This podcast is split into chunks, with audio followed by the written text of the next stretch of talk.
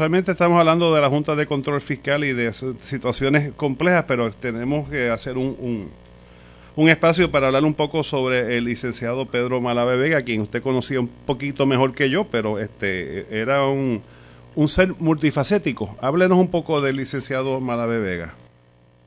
Mira, yo tuve la fortuna de conocer a Pedro desde la más temprana eh, niñez, porque Pedro es estudiante de la primera clase de Derecho de la Universidad Católica y mi padre es estudiante también, coincide con él, de la primera clase nocturna. Y de ahí surgió una amistad entrañable eh, también con el licenciado José Enrique Ayoroa Santaliz, que hizo que luego que ellos se graduaran de la Escuela de Derecho, pues montaran una oficina juntos en la calle Comercio número 18, en el edificio que está allí frente al residencial, y que estuviesen allí eh, por muchos años eh, trabajando como abogados, defendiendo causas justas de Puerto Rico. Ellos participaron en la defensa de independentistas que estaban siendo perseguidos ¿verdad? por la hora de persecución eh, que se desató contra los independentistas eh, después de la aprobación del, de la Constitución de Puerto Rico y que continuó hasta que realmente pues, se dio un poco con el caso de las carpetas de, David Noriega. Y eso motivó que participáramos constantemente en actividades eh, personales, ¿verdad? Familiares. yo tengo unas fotos con Pedro y su familia, entre ellos el amigo eh, Papo Malavé, Pedro Malavé Cruz, en, frente a la Casa Blanca, y éramos unos niños este, que, que realmente me, trajo eh, gratos recuerdos, porque estuvimos allá en Nueva York. Imagínate, eh, Alfonso, cuando se estaban construyendo las Torres Gemelas, imagínate si ha llovido. Wow, okay. Eh, y eso hizo que, que, siempre estuviéramos en contacto y, y, siempre vi a Pedro con una admiración extraordinaria no solamente por sus dotes como abogado litigante, sino como sus dotes de intelectual y, literato, porque Pedro escribió eh, de todo, ¿verdad? Eh, y tuvo, hay una cuenta que dice que son como 29 libros, ¿verdad? Y una cuenta que hizo una persona autorizada, que es Tamara Yantín, ah, la propietaria del Candil. Yo yo pensaba que era por, que estaba por 30, así que fallé por uno. Y eh, esos libros, por lo menos en, cuanto a, mí, eh, el campo del derecho eh, fueron bien importantes porque eran como manuales que ayudaban no solamente al estudiante, sino también al abogado postulante en, sus quehaceres diarios, ¿verdad? Eh, se destacó mucho en el derecho notarial, pero también escribió en el derecho procesal penal, en el derecho penal, escribió libros sobre la cultura, ¿verdad?, de los abogados y las abogadas, eh, y, tuvo amigos que escribieron sobre esos temas, eh, por lo cual eh, tuvo libros también jocosos sobre el derecho. Cuando yo me gradué de Derecho, Alfonso, pues tuve una segunda etapa de relación con Pedro, porque una vez ya yo me instalé con mi padre en la calle Comercio número 18, ya Pedro se había mudado con Quique Ayoroa a la Fagot, que ahí donde tuvo la oficina hasta que se retiró. Era una casita como de madera, ¿verdad? Eh, no, la, la, Fagot eh, era una casa de esquina eh, de cemento, como una casa residencial arreglada. Sí, sí, sí, la recuerdo. Sí, eh, ahora hay otro negocio allí porque él, él vendió esa casa recientemente, pero Pedro me, me llama y, y ese era el tiempo de los teléfonos normales, ¿verdad? Los teléfonos de línea. Y me llama a la oficina, me dice, Rolandito, porque me decía Rolandito eh, al igual que Quique a Santalis, porque me conoce de niño, este, vamos a almorzar. Y entonces yo, bueno, está bien, un abogado empezando y pelado, ¿verdad? Eso es, maravilloso. Y entonces me llevó a, a, uno de los restaurantes de, de allá del Tuque, ¿verdad? Que tuvieron su esplendor en un tiempo. Y allí, pues, me dijo lo siguiente, Alfonso, me dijo, yo soy un abogado ya viejo y jugado. Tú eres un abogado que acaba de salir de la escuela de derecho. Yo te propongo que vayamos a almorzar todos los viernes en donde tú me enseñas a mí todo lo que tú sabes y yo te voy a enseñar a ti todo lo que yo sé. Mira, me, se me quiebra la voz, Alfonso, porque sí, no, eh, para mí eso fue maravilloso, ¿no? Porque yo reconocía eh, el valor que tenía Pedro como abogado y para mí era una fuente de información extraordinaria. Y así fue este, por, por un par de años, ¿verdad? Estuvimos, no era que todos los viernes, pero sí, tuvimos una relación donde nos, nos veíamos con mucha frecuencia, íbamos siempre a un restaurante, a, estos eh, almuerzos largos, ¿verdad? Le llamamos almuerzos largos, que estás tres horas, cuatro horas almorzando. Y siempre él con su copita de vino Lancer, este, que, que lo caracterizó toda la vida, ¿verdad? Este, y, así conversábamos y nos nutríamos. Cuando Pedro fue a la oficina, nosotros teníamos una computadora Macintosh de las originales. Pero Pedro dijo, ¿qué es eso? Y yo, esto es una computadora, Pedro. ¿Y qué hace la computadora? Mira, tú, escribes aquí y sale por acá, por el printer. ¿cuánto vale una computadora? Yo dije, vale tanto. Wow, vale mucho, pero ¿dónde la compro? Y mira, y a la otra semana o dos semanas después me llama, Rolandito, tengo la computadora, ven para acá.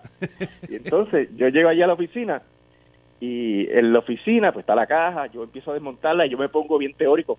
Pedro, una computadora es un equipo electrónico. Y dice, mira, Rolandito, ¿dónde se prende? y entonces, mira, Alfonso. Y después de eso, escribió 30 libros. Y yo le decía el monstruo de la naturaleza, como Lope de Vega. Sabes que Lope de Vega fue un autor español eh, del siglo XVI extraordinario que escribió 60 mil cosas. Pues yo le decía Lope de Vega porque no paró de escribir libros y los escribía directamente en, la, en el teclado. Él no tenía intermediario, él escribía directamente sus cosas y siempre que tú ibas a la oficina te enseñaba un borrador nuevo. De, un libro. Así es. Este, ese, mi, recuerdo de él, era uno se encontraba con él y le decía, ¿de qué estás escribiendo ahora? Correcto, correcto.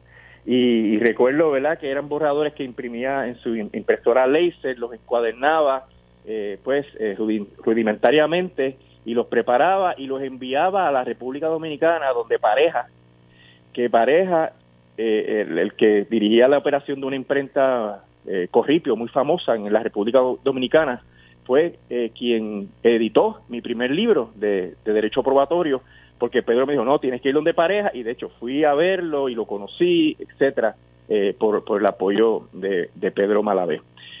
Eh, eh, esa experiencia de que Pedro se sentara a escribir, tú lo veías, tú llegas a la oficina, él estaba en ese teclado y escribía tan rápido en ese teclado.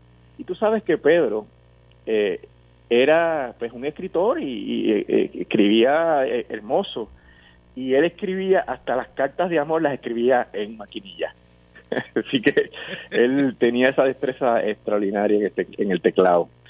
Pues eh, luego, en esa oficina de Pedro, en la Fagot, se fundó la Facultad de Derecho Eugenio María de Hostos. Hicimos, eh, estaba Papo Malavé y los miembros fundadores, ¿verdad?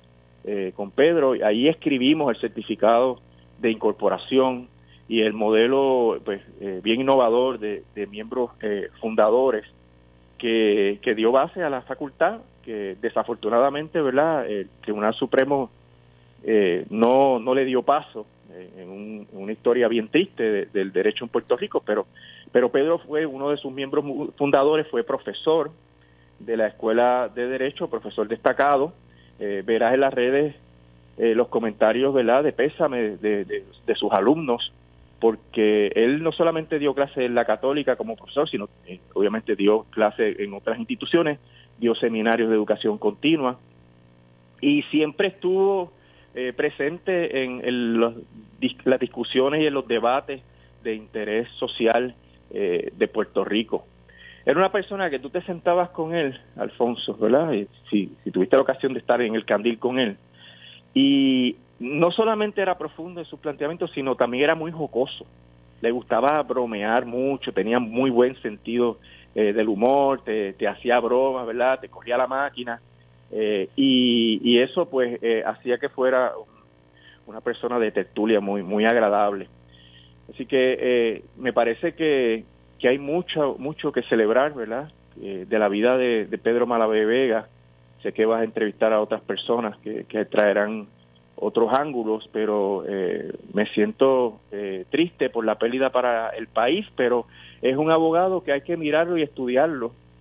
tiene, tiene bagaje escrito para que cualquier persona pueda ver el, el desarrollo y las aportaciones que hizo Pedro a la vida del país eh, y que eh, mucha gente, pues, eh, yo esperaría que mucha gente escoja imitar la ruta que siguió Pedro en su vida.